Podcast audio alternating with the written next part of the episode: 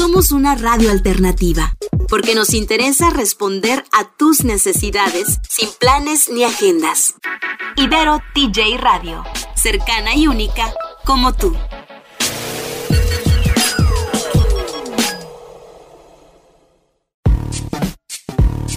¿Cómo entender de una buena vez sobre cultura, innovación y emprendimiento? Tal vez preguntando.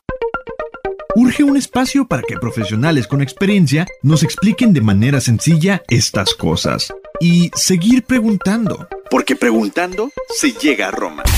Y en nuestro caso, a múltiples soluciones para el día a día.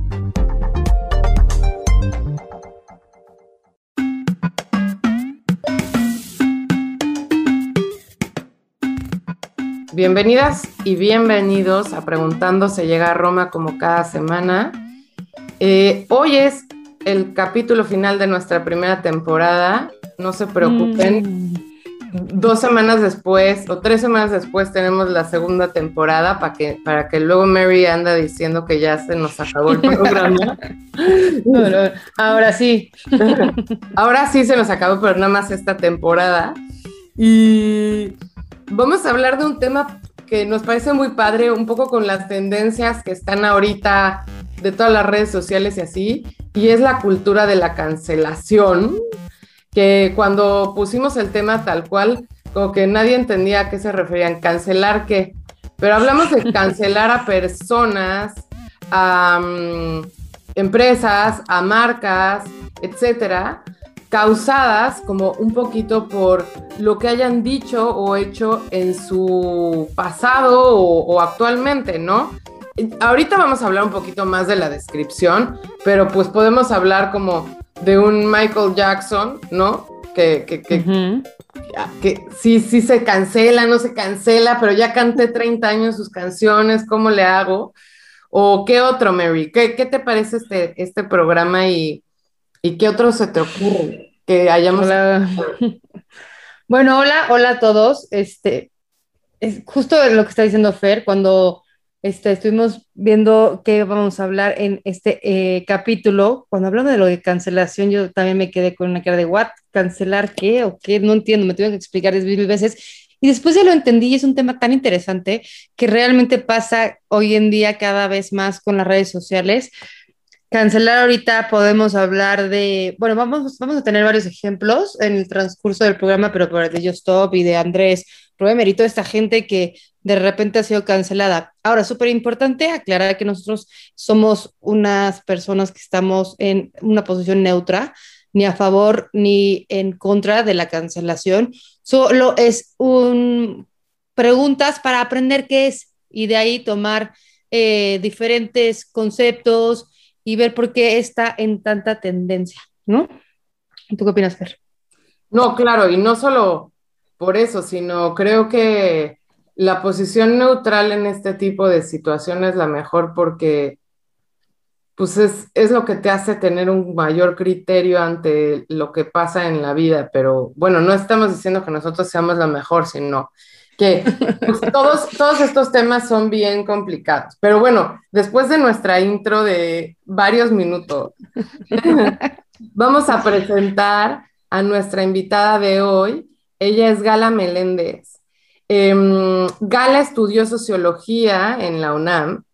Eh, también es maestrante en sociología en el Colegio de México y como que sus líneas de investigación han sido estudios urbanos y política de drogas.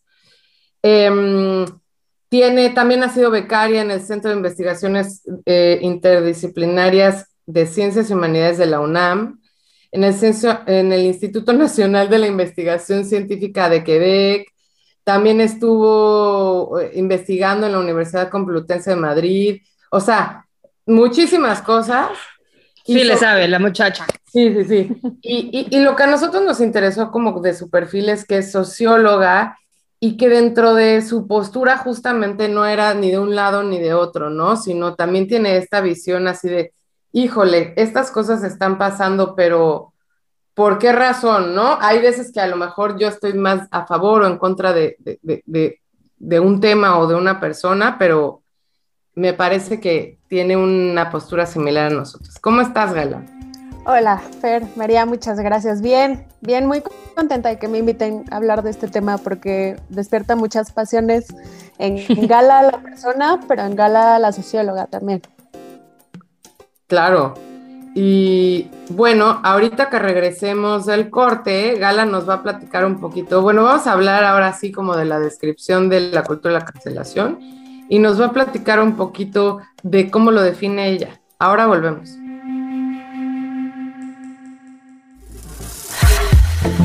Preguntando se llega a Roma. Nuestra misión es proponer, informar, crear estrategias en conjunto y que más personas consoliden sus ideas de negocio.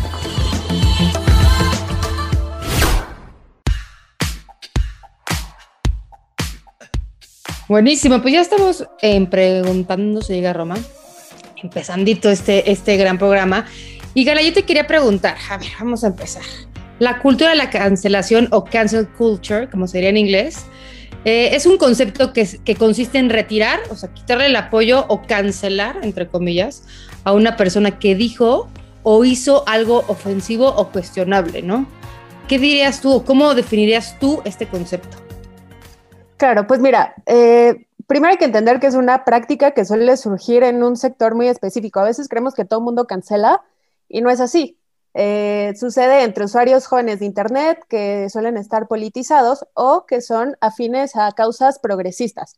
Y estas discusiones o debates suceden principalmente en espacios eh, de Internet que eh, dan chance al diálogo, como es Twitter o Reddit.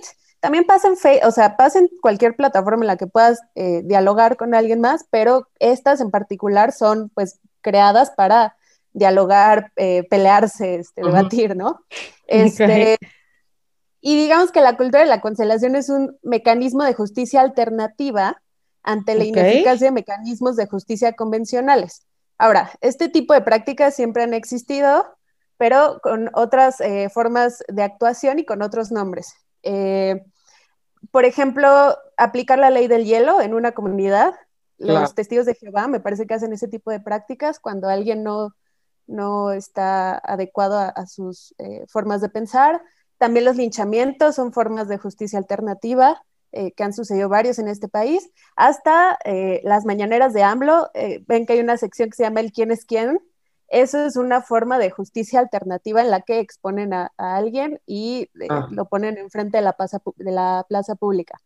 Y no solo es en México o en América, sucede en todas las sociedades y en otros momentos de la historia, pero lo que caracteriza, lo que, perdón, lo que caracteriza este fenómeno de la cultura de la cancelación de otras formas de castigo, además de lo que ya dije, es que legitima causas que hoy llamaríamos progresistas, o sea, de ideas que no son las eh, hegemónicas y que corresponderían a una oleada de revolución sexual y otras exigencias de corte cultural, como el ambientalismo, el consumo de drogas, etc. Entonces, en pocas palabras, legitima demandas sociales que hoy en día no son las normativas de la opinión pública. Eh, y otra de las características es que cada vez más personas tienen acceso a Internet y esto sucede, eh, es muy un fenómeno en Internet. Eh, ¿Por qué? Porque hay diversidad de fuentes de información, hay posibilidad de encuentro, de diálogo y, hay, y la información además fluye a una velocidad que antes eh, pues no pasaba. Claro. O sea, por lo que entendí, okay, la gente ya está hasta el gorro de que no se haga justicia por ciertos temas como el maltrato a las mujeres, como la ecología, como em, la cuestión del cannabis, la marihuana, todo ese tipo de cosas. Entonces, como no hay una justicia eh, em, física, o no sé cómo se sí, física, ellos lo toman por su lado, ¿no? Entonces, toman la decisión de, como decías, o en Twitter o en Facebook o en donde sea, de poner eh, algo no me gusta o hay que hacer este movimiento o hay que este, dejarle hablar a alguien o etcétera, ¿no? Sí, exacto, totalmente de acuerdo. Eh, no solamente hay, eh, dijiste lo del castigo físico, que el castigo físico pues máximo sería que estuvieras encerrado en un centro de reclusión, este, pero básicamente es cualquier injusticia, entre comillas, que no pase por un proceso o que no culmine o que lo, que ya sabemos que pasa, hay instituciones, hay leyes, hay, hay leyes contra el bullying, hay leyes en favor de las mujeres, de la comunidad LGBTQ, este, de la diversidad racial, y hay instituciones que se encargan de todo esto con APRED para prevenir la discriminación, ¿no? El, el INMujeres, el INJUVE, pero resulta que no están siendo eficaces para, para responder a este tipo de demandas y no, no tendrían todas las, todos los castigos, por así decirlo, que pasar, o sea, no, no, serían exitosos solamente si la persona ofensora termina en la cárcel. O sea, hay, podría haber justicia, eh, este, no me acuerdo cómo se llama, pero este método, mecanismos de, de, justicia restaurativa, reparativa, algo así, este, que no terminan con el castigo físico de estar encerrado en un espacio, pero que no se pierden, se diluyen. Y entonces, ¿qué hace la opinión pública? Bueno, hagamos nosotros, tomemos eh, la justicia por nuestras manos, ¿no? Claro. Y por ejemplo, hay, un escritor eh, gringo que se llama Jonathan Roach, que hizo como un checklist de la cultura de la cancelación, con el cual estoy de acuerdo, ¿eh? O sea, como que se ve que vio varias, varios, o sea, hizo una investigación definitiva. Entonces, uno es punitivismo, que palabrón, pero significa castigar en lugar de corregir. Luego, cierre de espacios. Esa persona a la que estoy cancelando no pueda, no pueda publicar, no pueda, estar, no pueda ser actor, no pueda ser productor, etc. Organización, o sea, es un movimiento en colectivo. Er, eh, si, si, una persona le reclama a otra, no sería una cultura de la cancelación, o sea, tienen que ser varias. Luego, boicots secundarios. Eh, a causa de eso tienen como em, falta de apoyo o, ya no defienden a una persona. Luego exhibicionismo moral, así, em, si, si exhibes a esa persona, tú eres mejor que esa persona y entonces tú eres mejor moralmente. Y luego, verdadosidad, que creo que es lo más importante de todo y lo que causa más estrés un poco, que es verdades a medias o las personas que cancelan utilizan lo que es útil para su causa sin importar si es verdad. Y eso pasa evidentemente en la política número uno, pero en mil cosas más, ¿no? claro, em, que les conviene. Sí, yo me eché todo este choro, pero creo que nos vamos a tener que ir a corte después de la decisión. Y, y ahorita regresamos y te preguntamos más en específico sobre este checklist. Preguntando se llega a Roma. Te acercamos a las y los expertos que son referente de su campo profesional en México.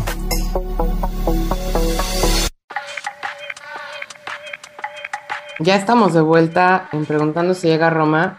Yo me quedé en unos, en unos seis señales del fenómeno de la cultura de la cancelación. Y lo que le quería preguntar a Gala es, eh, en algunos casos es como muy obvio que se tengan estas características de eh, exhibicionismo moral, como, como el caso de Andrés Römer, que a lo mejor más adelante lo podemos ver, del cual han salido muchas acusaciones de violación y acoso, ¿no? Pero hay veces que más que actos son cosas que alguien dijo en el pasado, o sea, si a todos nos hicieran un, una investigación en nuestras redes sociales, seguramente estaríamos canceladísimos. Seguro yo he puesto cosas en Twitter horrendas de las cuales me odiaría. ¿Tú qué piensas, Gala? Claro. Bueno, primero quisiera retomar algo que dijiste en los, en los puntos en, el fragmento anterior sobre el punitivismo. Y es, eh, eh, tanto en el sistema judicial eh, tradicional como este de la cultura de la cancelación, se basan en, un, en una idea de punitivismo, que como la única forma de obtener justicia. Entonces no hay reparación del daño, no hay disculpas, no hay ningún tipo de ejercicio pedagógico y en esencia se trata del suplicio, es decir, que el, que el ofensor sufra.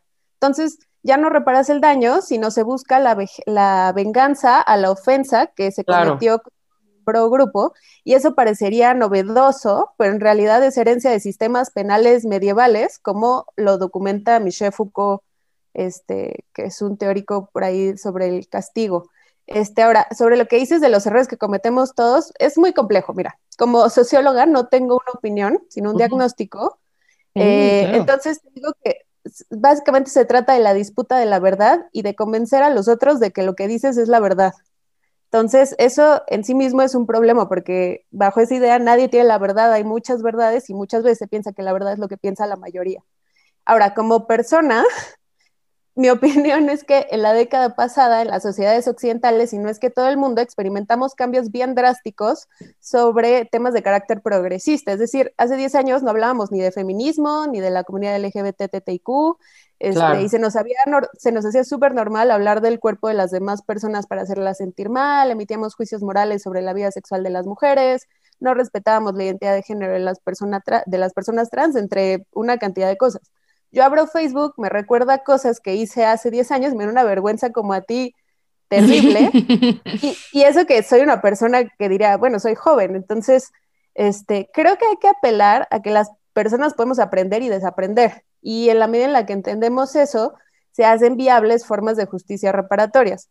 Creo que este, esto debe estar en su justa dimensión porque no es lo mismo haber juzgado en 2005 la vida sexual de alguien a haber sido agresor sexual en 1910 o en el 2000 o en el año que quieras. Entonces, eh, habría que hacer esa distinción porque no es lo mismo decir que ejercer violencia. Las dos son violencia física, las dos son formas de violencia, pero creo que hay que evaluarlas en su justa dimensión. Definitivo. Es que este tema podría ser, bueno, y abarcar una cantidad de cosas, pero a ver, a, partir de esto, a partir de este eh, movimiento, fenómeno, eh, se han dado casos de justicia, ¿no?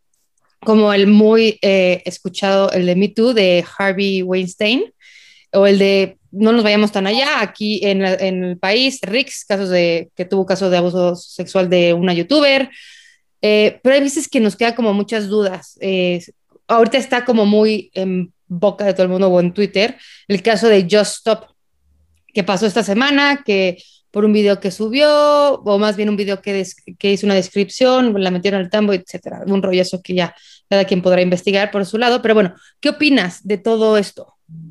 Mira, creo que la efectividad de la cancelación depende de qué tanto otras personas eh, simpatizan con la denuncia y si estas personas ocupan cargos de influencia en la opinión pública. En el caso de Just por ejemplo, no creo que haya sido cancelada con éxito. O sea, un pequeño grupo, que es lo que les decía hace rato. Tenemos la ilusión a veces en las plataformas digitales de que como interactuamos con cierto tipo de personas, pensamos que interactuamos con todo el tipo de personas en el universo y eso nos hace creer que conocemos ya todas las opiniones, entonces vemos que 10 personas en nuestro timeline cancelaron a alguien y ya creemos que todo el mundo canceló a alguien o a una empresa, ¿no? Y no es así, entonces por eso yo siento que Stop no ha sido cancelada porque sigue, bueno, antes de que la entambaran, este, seguía con sus contratos, con sus emprendimientos, con su canal, con muchísimos seguidores. Entonces yo siento que el caso de Ainara no ha tenido la simpatía suficiente para ser cancelada a nivel eh, el caso de Me Too en Estados Unidos, ¿no? Este, entonces, eh, pues sí, depende de la simpatía que cause en los, eh, en los, en el resto de las personas que no son las personas que están en Twitter. Ahora, eh, perdóname que te, te interrumpa. Justo siguiendo con el, el caso de Justo. Ok, chance y no la cancelaron, pero ¿no crees que a causa de que ciertas personas le dieron como el apoyo a Inara y, y, y cancelaron a Justo, fue que se empezó a hacer justicia? Porque ¿por qué la agarraron a ella y a todos los demás a quienes no acusaron directamente no? Es, es a lo que nos referimos un poquito, ¿no? Sí, y me ha costado mucho trabajo analizarlo porque entorpece mucho el análisis que sea una famosa, o sea, que el acceso a la justicia esté pesando en una persona famosa y no en los otros eh, imberbes que agredieron eh, a, Inara, ¿no? Eh, entonces, híjole, la verdad está complejo. Este, sí, no, o sea, no es un tema nada fácil. Ajá. sí creo, es que creo que no tiene que ver con el caso individual, digamos que Ainara tuvo la suerte de que su caso, el caso que están llevando sus abogados, primero de contar con un despacho de abogados bueno y que hayan formalizado una estrategia buena para llevar el caso.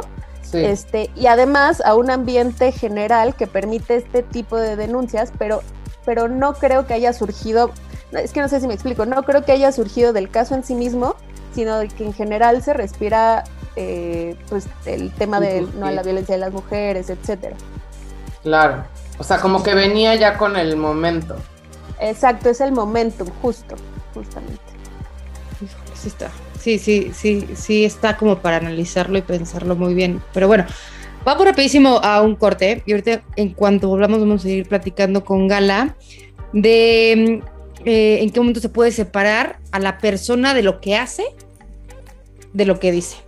Ahorita volvemos.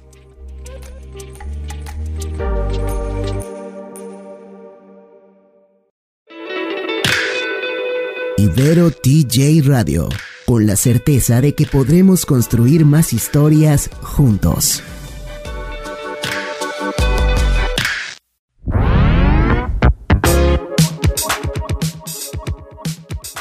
Regresamos aquí con Gala preguntando si llega a Roma con este tema muy controversial. Pero bueno, lo justo antes de irme al corte, eh, estaba preguntando, bueno, más bien le estaba platicando que, te quería preguntar esto, ¿en qué momento se puede separar a la persona de lo que hace, a, de lo que dice? Un ejemplo, tenemos una, una, una compañerita en Caustic, nos está platicando de esta pregunta y de un artista que se llama Chris Brown, no sé si lo conoces, un artista que hace muchos años anduvo con Rihanna y la golpeó hasta cansarse, ¿no? Y en ese momento, un artista muy reconocido, muy famoso, sacó su disco y entonces la gente, sus fans o así, estaban muy a favor pues, de su música así, en, en, en, la parte artista, pero en la parte persona o real, o como lo queríamos poner, se acababa de tranquear a una mujer a, a más no poder, ¿no? Entonces, ¿en qué momento podemos separar esas cosas? ¿Está bien? ¿Está mal? ¿Cómo? ¿Tú qué opinas de esto? Es un debate que yo misma no he logrado resolver eh, porque depende de eh, qué tanto peso y qué tanta importancia le doy a ese tipo de demandas, ¿no? Eh, yo no, no, soy fan de la música de Chris Brown, pero creo que si lo hubiera sido, en definitiva lo hubiera podido dejar de escuchar por mi convicción política, pero eso, es, eso hablo de mí. Gala, porque estoy convencida de que estuvo mal lo que hizo y no quiero regalarle un centavo más reproduciendo sus canciones en Spotify, ¿no? Este, ahora, esto se vuelve complejo cuando, eh, bueno, Chris Brown es un gusto musical, pero vienen cosas más eh, huge, como por ejemplo Woody Allen, ¿no? Eh, claro. sus aportes a, la cinematografía han sido pues terriblemente enormes y otro tipo de innovaciones científicas. Entonces, ¿qué hacemos? ¿Nos quedamos sin la obra, aunque pueda ser eh, valiosa y, útil para la sociedad? Yo creo que podremos encontrar respuestas si partimos de que el hecho de que las creaciones artísticas y científicas son, en última instancia, son productos sociales y no son individuales. Y me voy a explicar. A veces pensamos que los inventos e innovaciones tienen que ver con la genialidad de algún individuo pero siempre los individuos van a estar influidos e inspirados por el conocimiento que es colectivo, ya sea en las universidades, en una reunión con amigos o en el Internet. Las creaciones de las personas no son generación espontánea, se basan en creaciones de otras personas, de otras sociedades y hasta de otras épocas de la historia. Entonces es colectivo. Entonces mi propuesta sería que nos apropiáramos de sus creaciones como colectivas en la justa medida en que también no o sea, si vuelvo al caso de Chris Brown, si definitivamente no comulgo con esa forma de ser, bueno, pues ni modo, o sea, no como tampoco carnitas todos los días y me encanta, o sea, creo que puedo eh, conscientemente eh, dejar de consumir algo por, por convicción política, aunque no dejaría de consumir este, algún invento científico porque la persona que lo descubrió hizo algo, pero me beneficia. ¿Sí, me explico? sí, sí, claro, claro. y, pero creo que hay... Dime, dime, dime. No, no, no, pues es que depende ahí del criterio y de, la normativa moral de cada persona y cómo te vas midiendo un poquito, ¿no? O sea, creo que hay una mitad que está un poco blurry y nada más es no irte al extremo, ni, pues ni, ni todo latiguearlo ni tampoco todo dejarlo pasar, ¿no? Precisamente. Sí, o sea, es que vuelvo a lo mismo, todo tiene que estar pues juzgado en su justa medida. Entonces, pues dimensiona qué tanto puedes eh, beneficiar a un agresor, como también fue, ¿cómo se llama este actor de House of Cards? no, Kevin. Kevin ajá, viendo su, sus series y pues apoyando a que gane por las regalías o lo que tú quieras, a no, es que es complejo. Perdón que no les dé la respuesta. No, pero está bien. Justo, creo que... justo creo que en este programa nunca vamos a encontrar la respuesta con este tema porque es un debate entre las tres así de, no, pues tú qué piensas, no, pues yo tampoco sé, ¿no? Pero justamente creo que algo que sí ha pasado que está bien o, o en consecuencia han sido apoyos a movimientos como el feminista, el Me Too, movilizaciones, diversidad racial en espacios que antes no había, por ejemplo. ¿Tú, ¿Tú tienes algunos ejemplos que me puedas decir? Hay tantos que me cuesta ubicarlos, pero yo creo que los más escandalosos tienen que ver con la violencia a la mujer y sospecho que se debe a que es el, el movimiento menos minoritario, porque pues, básicamente la mitad de las personas en el mundo son mujeres y eso pues ya es un montón de gente, ¿no?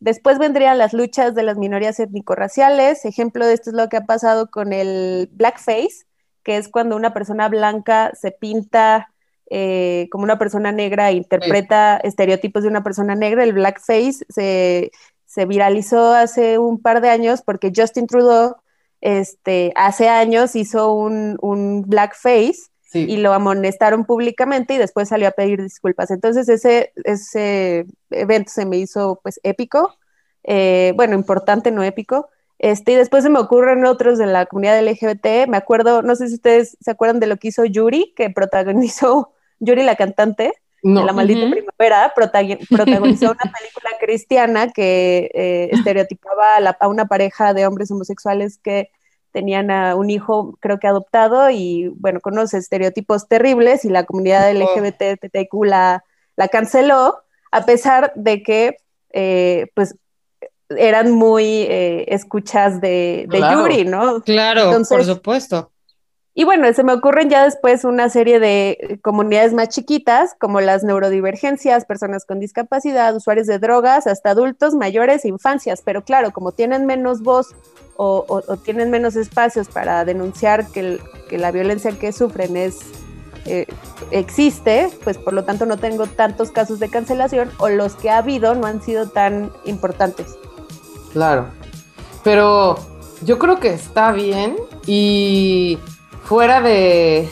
No creo que haya habido un gobierno tan cancelado y al que le hayan mandado tantas cosas como al, al actual gobernante y de verdad ellos se fijan muchísimo en lo que está pasando alrededor, o sea, le dan muchísima importancia a las 100 personas que estamos en Twitter todo el tiempo rebatiendo.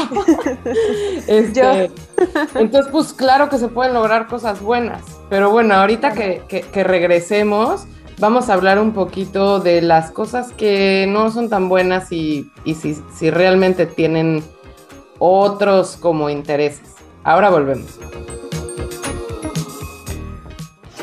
Ibero TJ Radio. La suma del esfuerzo de estudiantes, académicos y radioastas con responsabilidad social, transmitiendo desde la Avenida Centro Universitario 2501 en Playas de Tijuana. Con lo mejor de la música alternativa, artes y entretenimiento, somos ese medio que mereces. Diverso, inquieto y libre.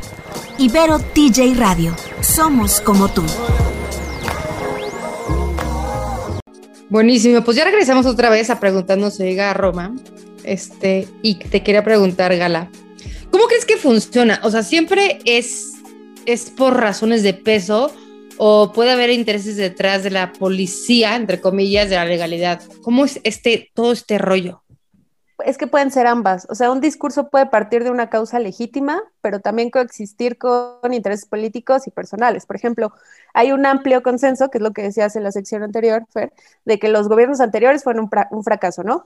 Partiendo de ese diagnóstico, habrá quienes, como el gobierno actual de la 4T, reivindica que el, el modelo anterior estuvo mal y por lo tanto todos los que hablan en contra de este gobierno son malos y afines al gobierno anterior. Entonces eso hace que todos los opositores, aunque haya de muchos colores, pueden ser socialdemócratas, socialistas, autogestivos, ambientalistas, feministas, indigenistas, etcétera, se vuelvan automáticamente malos, ¿sí? Pero basados en un primer diagnóstico que en el que todos coincidíamos, pero después se mezcló con otro tipo de creencias. Lo mismo sucede con la cultura de la cancelación. Yo creo que le pasa mucho a Bárbara del Regil, eh, que O sea, todos coincidimos en que es gordofóbica y es racista y otras cosas muy feas. O sea, Sí, no, bueno. creo que ese es el diagnóstico en el que todos coincidimos. Eh, pero después se vierten sobre ella comentarios misóginos que tienen que ver con su apariencia Claro. su vida sexual, como, como ataques que se van por, por flancos que no están chidos y que ya incitan a discursos de odio. ¿Se me explico? Entonces ahí Sí. vemos otro ejemplo de cómo conviven diagnósticos verdaderos o certeros con ideas que no están tan chidas, digámoslo así. Sí, no, y, y lo que decías, por ejemplo, en los gobiernos, es que se convirtió en eso, ¿no? O sea, si yo no estoy a favor del PAN, entonces estoy a favor de Morena, o si yo odio a. Morena, entonces odio, y entonces eh, el, el, el mexa al menos se ha convertido mucho en el, el negro y el blanco, no hay grises, y la verdad es que la mayoría estamos en el gris, ¿no? O sea, uta. Sí. Yo no le voy a ningún partido, o sea, con ninguno comulgo. No hay ni una, ni un partido que pudiera pensar que tiene algo parecido. Pero eso no quiere decir que no diga que tal delegado hizo bien algo. Y, y- y eso creo que es lo, de lo que deberíamos de aprender, ¿no? Yo escucho todo lo que pasa, veo todas las noticias de Twitter y de ahí me agarro un criterio, no de lo primero que, que escuché o, o de lo que te conviene. de lo que me conviene, justo. O sea, ¿cuánta gente de derecha es, e- este, ve cierto periódico para que esté de acuerdo con él o cuánta gente de izquierda igual, ¿no?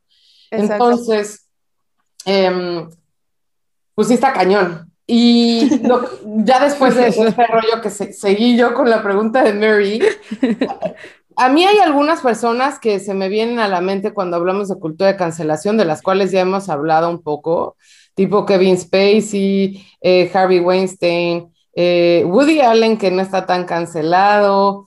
eh, pero a ti, ¿qué personas se te vienen a la mente y más o menos qué, qué hicieron? Así que sean icónicos. Ok, la JK Rowling, eh, Ah, por ah, transfóbica, claro. este, ese está todos los días porque ya ven que el feminismo tiene una escisión muy fuerte entre feminismos ra- radicales y otro tipo de feminismos. Ujú. Ujú. Este, ahora ya aterrizando a estos continentes, eh, Maluma, ¿no? Eh, ¿Qué por hizo? mil cosas, es que Ah. no sé, pero sé que está cancelado por alguna cosa misógina que hizo en algún, o sea, eh, y a eso me refiero con opinión pública, a veces no sabemos eh, qué en particular o qué discurso o, o qué estamos cancelando, pero Claro. es como, sí, cancelemos a todos porque, no sé, canta reggaetón, ¿no? O sea, este, mm, eh, tengo más presente Rosalía, eh, sé que está cancelada por un grupo que, porque Rosalía ganó en los, los Grammys y salió a decir que era latina, entonces los latinos dijeron que cómo, que es apropiación cultural, entonces Ah. por ahí la cancelaron. Eh, Chumel Torres, desde luego, no creo que Bueno. no tengo que explicar por Uy, qué. tiene muchos Memo grupos Aponte. Sí, claro, no, Chumel es polémico. Memo Aponte por el tema de las niñas. Claro. Qué cosa. Este, puta. Los del Drake programa Bell. de hoy. Drake Bell, claro. Que Y ese además- no fue tan cancelado. No, pero está raro, nunca dice, yo me he metido a ver como notas, nunca dice qué hizo en especial. O sea, Sí, algo de unas niñitas, ¿no? No, de habla menores de que edad. Puso en peligro a las niñas porque eran menores de edad, pero no dice abusó de ellas o las acosó, simplemente lo que yo entiendo, a ver si nosotras así en ventaneando.com, este, o sea, es como que él las llevó ahí, no les hizo nada, pero no las debió de haber llevado porque eran menores de edad y pues cómo le estás tirando la onda si tú tienes, no sé, 28 o no me acuerdo cuántos años tenía. Es lo que entendí. Claro. O Yo, sea- yo, yo le, por algunas notas, pero no sé si tengo la razón y puedo estar equivocada, creo que el tema de que las puso en riesgo fue porque, o sea, las puso el riesgo él con su persona siendo adulto, mayor Ah. de edad, y queriendo ligárselas. Supongo Claro. que debe ser un término gringo de, la, de las pusiste en riesgo acosando, no Ujú. sé, algo así. Este, pero yo no noté que sufriera la gran cultura de la cancelación como otros personajes, ¿no? Claro. Hay, hay una que estuvimos hablando Fer y yo, bueno, más bien Fer hace rato, que era, y que vivió una cancelación en cierto tiempo y ahorita todo el mundo la ama y era Gloria Trevi, ¿no? Lo que decíamos, Fer. La trata de blancas y todo este rollo. Ah, yo, yo siento la mayor incongruencia del pueblo mexicano pensando en esa persona. O sea, ¿cómo puede ser? ¿Viste la película? ¿Te supiste todo lo que sucedía? ¿Ya sabes? ¿Qué estás haciendo? ¿Por qué la amas tanto? Como que eso sí me da coraje. No sé qué. Sí estuvo cancelada, ¿no? Cierto tiempo y después, ¡pum!, descancelada. Pero ¿sabes por quién? Por quien en ese entonces tenía voz en la opinión pública de la farándula, que era pues, Pati Chapoy. O sea, la verdad es que fue una cancelación hecha desde un medio de comunicación y no fue una cancelación como de la gente. O sea, no teníamos todos acceso a internet ni a Twitter para estar discutiendo sobre Gloria Trevi. O sea, nos decían en la tele, odienla porque, y no digo que esté bien o está mal, pero eso fue lo que pasó. Claro. Muy bien. Oigan, pues vamos rapidísimo a un corte y regresamos con nuestra última sección, eh, aquí con Gala y preguntando si llega a Roma. Volvemos.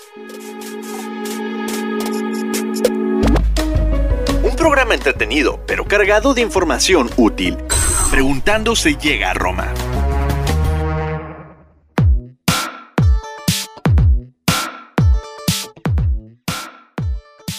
Bueno, pues ya llegamos a nuestra última sección de esta, esta primera temporada, no última, primera temporada de Preguntando si llega a Roma. Y a ver, Gala, ¿qué le recomendarías a cada uno de los usuarios de redes sociales? O sea, ¿cómo diferenciar o tener criterio para saber lo que es verdad? Lo que tú piensas, ¿qué, les recomendarías? Es bien complejo, pero básicamente eh, hay que tener cuidado con qué es la verdad, por lo que les decía hace rato porque más bien se trata de cuestionar todas las verdades. O sea, muchas veces mucha gente cree que algo es verdad y, a veces suele ser muy dañino. Entonces hay que tomarnos unos minutos para evaluar una situación. Este, si yo estoy viendo que un influencer está siendo violento con una mujer, una mujer me parece correcto denunciarlo ante una autoridad primero y luego en espacios digitales. De esa manera, como sociedad, vamos construyendo un piso mínimo de lo que no puede ser aceptable para que poco a poco vaya tomando forma en un cuerpo jurídico. Eso es lo que pasó con la ley Olimpia, que consiste en, investigar a los que pasan los packs y videos sexuales de las personas. Pasó de una denuncia a convertirse en ley.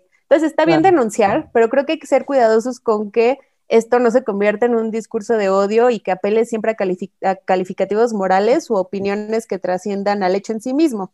Este, amenazas de muerte, opiniones sobre el físico, la inteligencia, hay que juzgar todo en su justa dimensión, este, y nadie tiene la razón, pero hay que ser eh, pues coherentes con lo que pensamos, las, las, causas que apoyamos y respetar también pues los derechos humanos de las personas. No podemos pasarnos de esa línea, aunque estemos fúricos y muy indignados, siempre hay que tomarnos unos minutos para evaluar la situación. Eso sería mi recomendación. Claro. No, hombre, y por ahí alguien echó un tuit hoy, hoy en la mañana o ayer, que está por aquí, que decía, no, pues, si para todo vamos a usar el discurso de que son blancos y, por eso tienen una superioridad, pues ya, o sea, que se acabe la discusión, ¿no? Y creo que seguramente estaba relacionado a lo que tiene que ver con Just Stop de, ah, no, pues porque a ella sí le hacen caso, güey, pues porque tiene paros, da igual de qué color sea. Si tienes paros en este país, puede ser quien seas y vas a lograr las cosas más rápido. Eso no quiere decir que la vayan a sacar, ¿no? Pero pues sí es ver este criterio y tampoco estar así de, de, eh, y, también no sentirnos como con esta superioridad moral de yo sí sé que está bien y que está mal y ser un grupo ahí opresor ¿no? De, otras personas que no se saben a lo mejor comunicar también, creo. Sí, no, totalmente. Creo que se trata de escuchar al otro, neta. O sea, aunque neta el otro sea un viejito retrógrada, perdón, eso estuvo mal. Una persona adulta mayor retrógrada, este, híjole, o sea, no me cuesta nada entender por qué está diciendo eso. Eso no quiere decir que lo vaya a aceptar, ni que vaya a comulgar con él, ni que le esté dando la razón. Quiere decir que voy a entender cómo piensa, por qué piensa así, y a partir de eso yo puedo decir, bueno, pues sabes que yo no quiero convivir contigo, por favor respétame, no me interesan tus opiniones. Sí me explico, pero creo que siempre hay que tener un poquito de apertura, siempre. Claro, hay que escuchar, leer e informarse. Creo que es lo más importante para todo, ¿no? Precisamente. Gala, regálanos tus redes sociales, dónde te puede seguir la gente, dónde eh, te pueden escribir, si tienen dudas, cuéntanos. Eh, pues en mi Twitter, que es maría-gala-bajo, este, y ahora ando muy TikToker explicando cositas Ah, que me parecen interesantes solo a mí y a cinco personas. Pero también estoy como María-Gala-Bajo y seguramente si me googlean María Gala voy a salir ahí. O sea, obviamente no soy la más famosa, pero saldrá Twitter María Gala. ¿no? Y tengo un LinkedIn, o sea, creo que sí salgo si me buscan así como María Gala, socióloga, algo mío ha de salir. Súper, buenísimo. Claro, Ok. pues agradecemos a nuestro productor Eri como cada semana. Por Es- estos 26 programas. por estos 26 programas que llevamos de la primera temporada. Yeah. Agradecemos a Eve, que seguro nos va a escuchar y nos dio la idea y estuvo súper metida en el guion. Este, Mary, ¿cómo, ¿cómo lo viste? Me encantó, me encantó este tema. Creo que de no tener ni idea de qué se trataba, aprendí bastante. Y muchas gracias por esta primera temporada. Espero que nos puedan escuchar la segunda temporada con más eh, temas interesantes. Este, si tienen algo que recomendarnos, dudas, comentarios, consejos, te- ya tienen nuestras redes sociales. Y muchas gracias, Fer. Muchas gracias, Gala. Muchas gracias. Nos pueden escuchar todos los martes a las 12 en Tijuana, a las 2 en Ciudad de México por Ibero TJ Radio y en todas las plataformas de streaming como Preguntando si llega a Roma.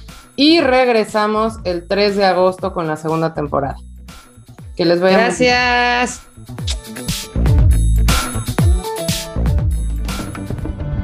Ibero TJ Radio presentó Preguntando se llega a Roma. Tenemos la misión de proponer, informar y que más personas consoliden sus ideas de negocio. Síguenos en Instagram como preguntando-podcast. Ahí atenderemos tus dudas y sugerencias.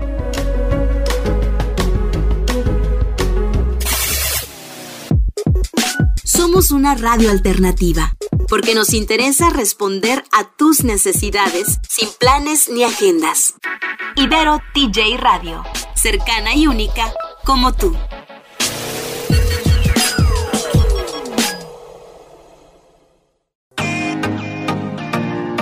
Preguntando se llega a Roma, encuentras noticias sobre innovación y charlas sobre el quehacer de emprendedores locales y nacionales. Sigue escuchando.